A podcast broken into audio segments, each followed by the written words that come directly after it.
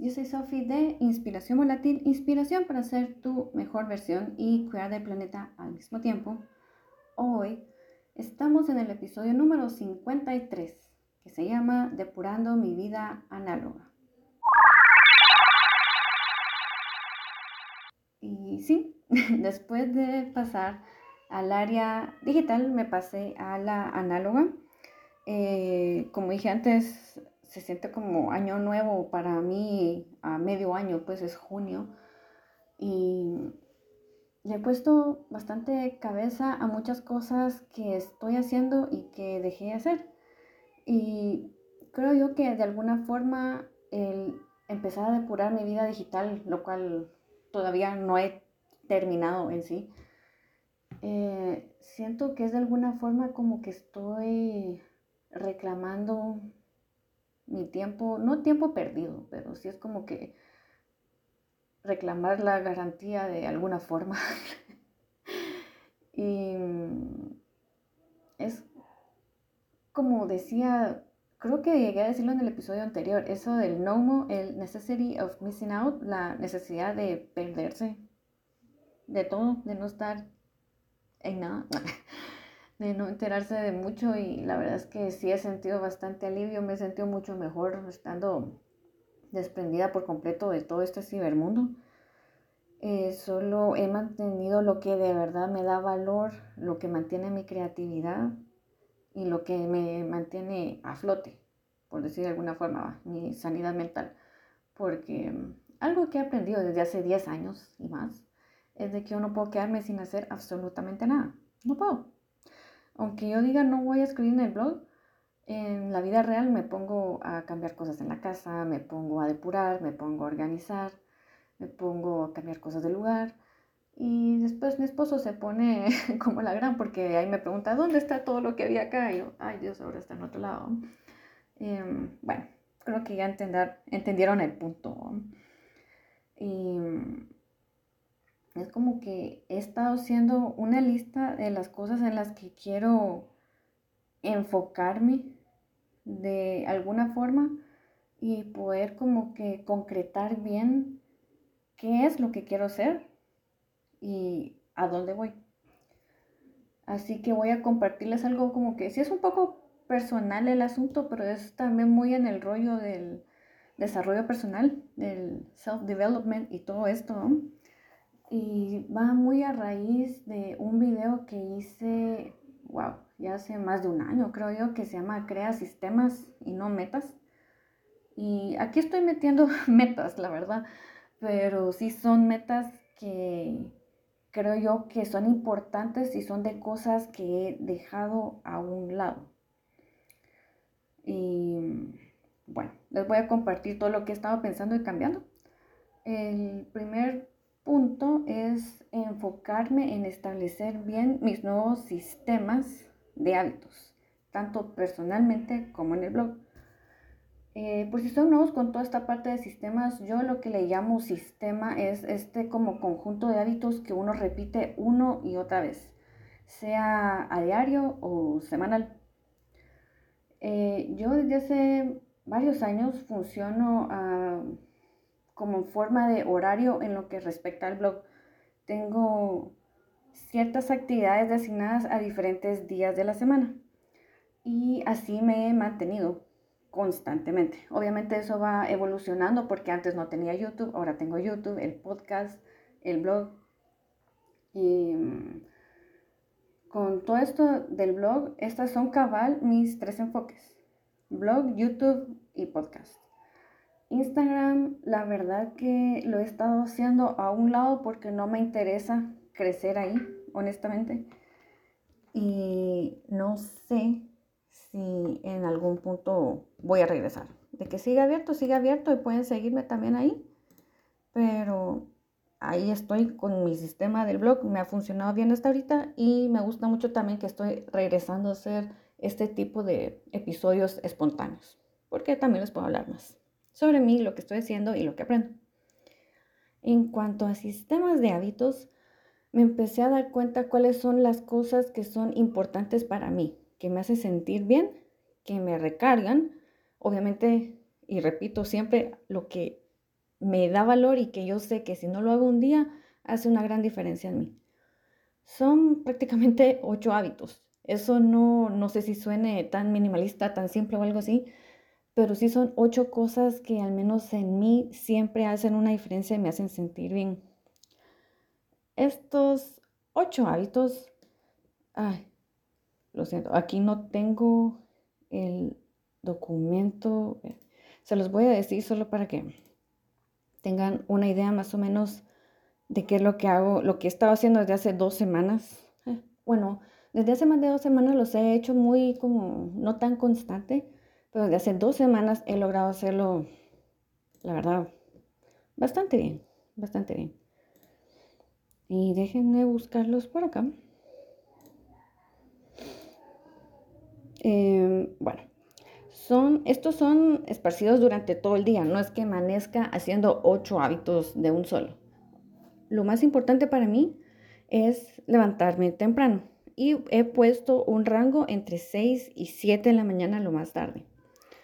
Y básicamente solo es levantarme y escribir en mi diario, que es como un morning page, que lo he visto de alguna forma les dicen a los morning pages a solo básicamente agarrar tu cuaderno y escribir lo que se te viene a la cabeza. Es como que vaciar tu cabeza en el papel, sea lo que sea que te esté pasando. Y ya empezás bien con tu cabeza limpia, de alguna forma. De ahí, eh, en el transcurso de la mañana trato de escuchar un episodio de podcast hay uno que me ha gustado mucho que dura 10 minutos y es el tiempo suficiente que me deja hacer las camas, la de nosotros y la de la chiqui. Y es como que una especie como de multitasking, pero uno aprende al mismo tiempo, lo cual es bueno, no es multitasking así sin pensar ni todo. Bueno, entienden el punto, es como multitasking intencional, productivo. Y antes de almuerzo, a veces si no puedo lo hago después de almuerzo, trato de salir a caminar todos los días. Eh, yo por lo general termino de trabajar a las 3. Así que ahora estoy agrupando dos hábitos a las 3 antes de apagar la computadora y ya desprenderme totalmente. Creo que este es un hábito que sugiere mucho Cal Newport. Ya lo había mencionado en el episodio anterior y igual lo vuelvo a mencionar porque es Cal Newport, o sea, me encanta todo lo que habla.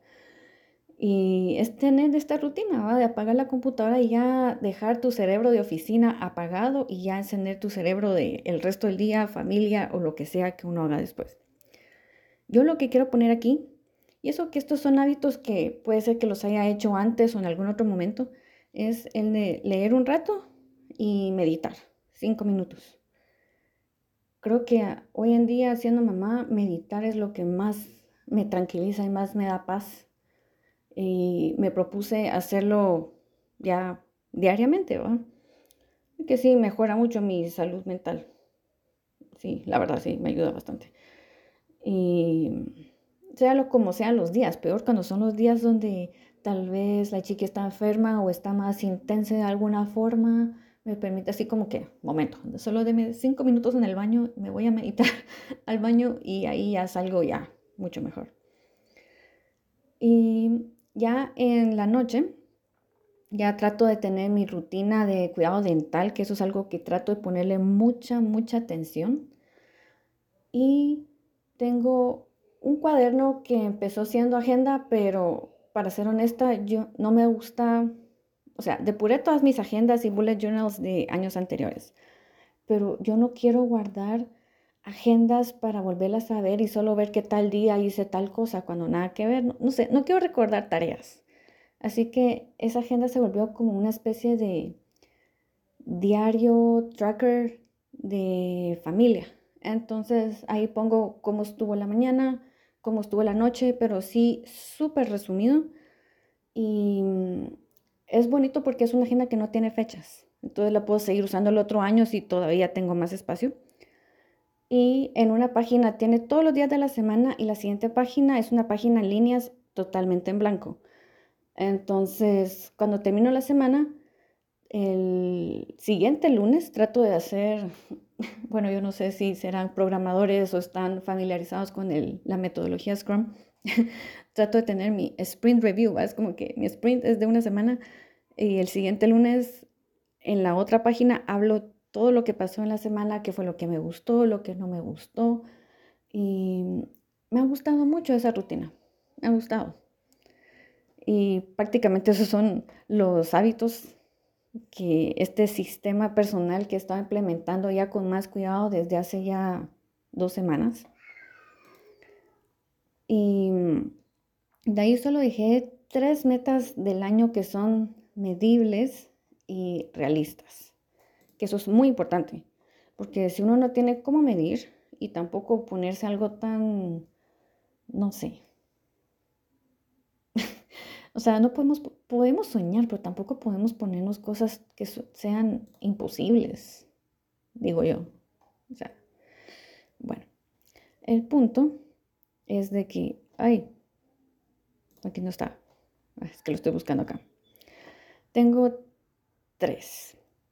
Eh, la primera es terminar un curso de justamente la metodología Scrum a la que me metí el año pasado, si no estoy mal, y nunca lo terminé. Eso es totalmente medible. Tengo ya designado 15 minutos todos los días para poder moverme con esa meta y seguir con el curso. Lo bueno es que hoy tuve más tiempo y logré avanzar bastante. De ahí, mi segunda meta, que eso todavía tengo que organizarme bien cómo la voy a hacer porque esta sí es totalmente nueva y me la acabo de poner. Em, no quiero dar mucho spoiler al respecto, pero sí, yo en el 2015 escribí un libro de ciencia ficción, lo cual viendo el, borrador, la primera versión que hice, sí es, me da mucho cringe, como dicen ahora los millennials jóvenes. Eh, sí, no, me da pena, estaba horrible. Y ya casi con 10 años de diferencia, creo yo que no solo he crecido como persona, puedo ver un montón de errores y cosas que podrían mejorar. Y mm, es justamente sobre la parte de la tecnología y todo esto, que ya saben cuál es mi problema social al respecto con las tecnologías, redes sociales, así. Va mucho de la mano con todo eso. Así que dije, aprovechando esta semana con la noticia de los Air Vision Pro de Apple y todas las cosas que yo pienso, toda la depuración digital que estaba haciendo, pensé, es buen timing, es una señal del universo para terminar el libro. Así que, así, a medio año me puse la meta de terminar el segundo borrador. A ver qué tal. Así que yo les estaré contando por aquí en el podcast a ver cómo sigo. Y por último, la última meta que es bien específica, medible realista, es poder terminar de vender mis volatile books. Si no saben de qué estoy hablando, el Volatile Book es un producto que yo hice el año pasado. Es un cuaderno pequeño que se puede reutilizar. Uno puede escribir todas las páginas, borrarlo y utilizarlo otra vez las veces que uno necesite. Y la verdad, la verdad, em, llevo de, los, de la cantidad que yo hice, llevo casi la mitad vendida. Todavía faltan unos. Así que quiero enfocarme el resto del año en poder terminar de, hacer, de vender estos cuadernos y de ahí ver de qué otra forma puedo generar algún otro producto o algo, obviamente dentro del sistema, del sistema, dentro del contexto ecológico minimalista, ya saben, todo lo que hablo y me gusta acá. Porque los cuadernos sí, no estoy segura. La verdad, para ser sincera, a mí me encanta y lo uso todos los días, pero no sé si es de promoverlo más. En fin, hay, hay muchas cosas como de trasfondo en el sentido de que no sé si yo soy buena vendiendo o tal vez me meto en curso para aprender a vender, quién sabe. Pero sí, esas son mis metas y mis sistemas. Y por último, em, hay cosas que a mí me gusta hacer, las cuales no quiero traquear, no quiero llevar control de nada y hacerlas cuando yo quiera, porque obviamente me hacen sentir bien y son hábitos o actividades, hobbies que no he hecho tan seguido, pero sí quiero poder enfocarme en ellos, eh, que son dibujar, hacer yoga y, leer. Pero leer, o sea, sí he leyendo todos los días, por lo que no quiero hacer es ponerme a llevar un control de cuántos libros leo en el año. No me quiero poner meta. Sí quiero escribir los libros que leo, quiero hacer mi lista, pero no quiero ponerme, ay, tengo que leer 50 libros para el 2023, quiero leer, no sé, 25, ahí quedan 6 meses. Eso tampoco es realista.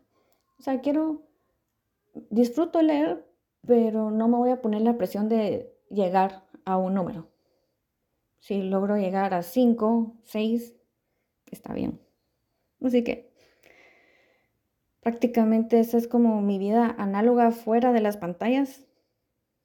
Creo yo que eso es mucho más importante, poner atención a todas estas cosas que nos hacen crecer y al mismo tiempo cuando nos sentimos bien y estamos alrededor de las personas que nos dan valor, nuestra familia, eh, creo yo que es cuando ya uno empieza a crecer y a ser como que ya una mejor versión de uno. Y de cierta forma a mí esto me tranquiliza, no saben la idea, no tienen o sea, es como mi concepto, que yo creo que se está volviendo más mi concepto de vida, no más mi concepto del año, es find your simple.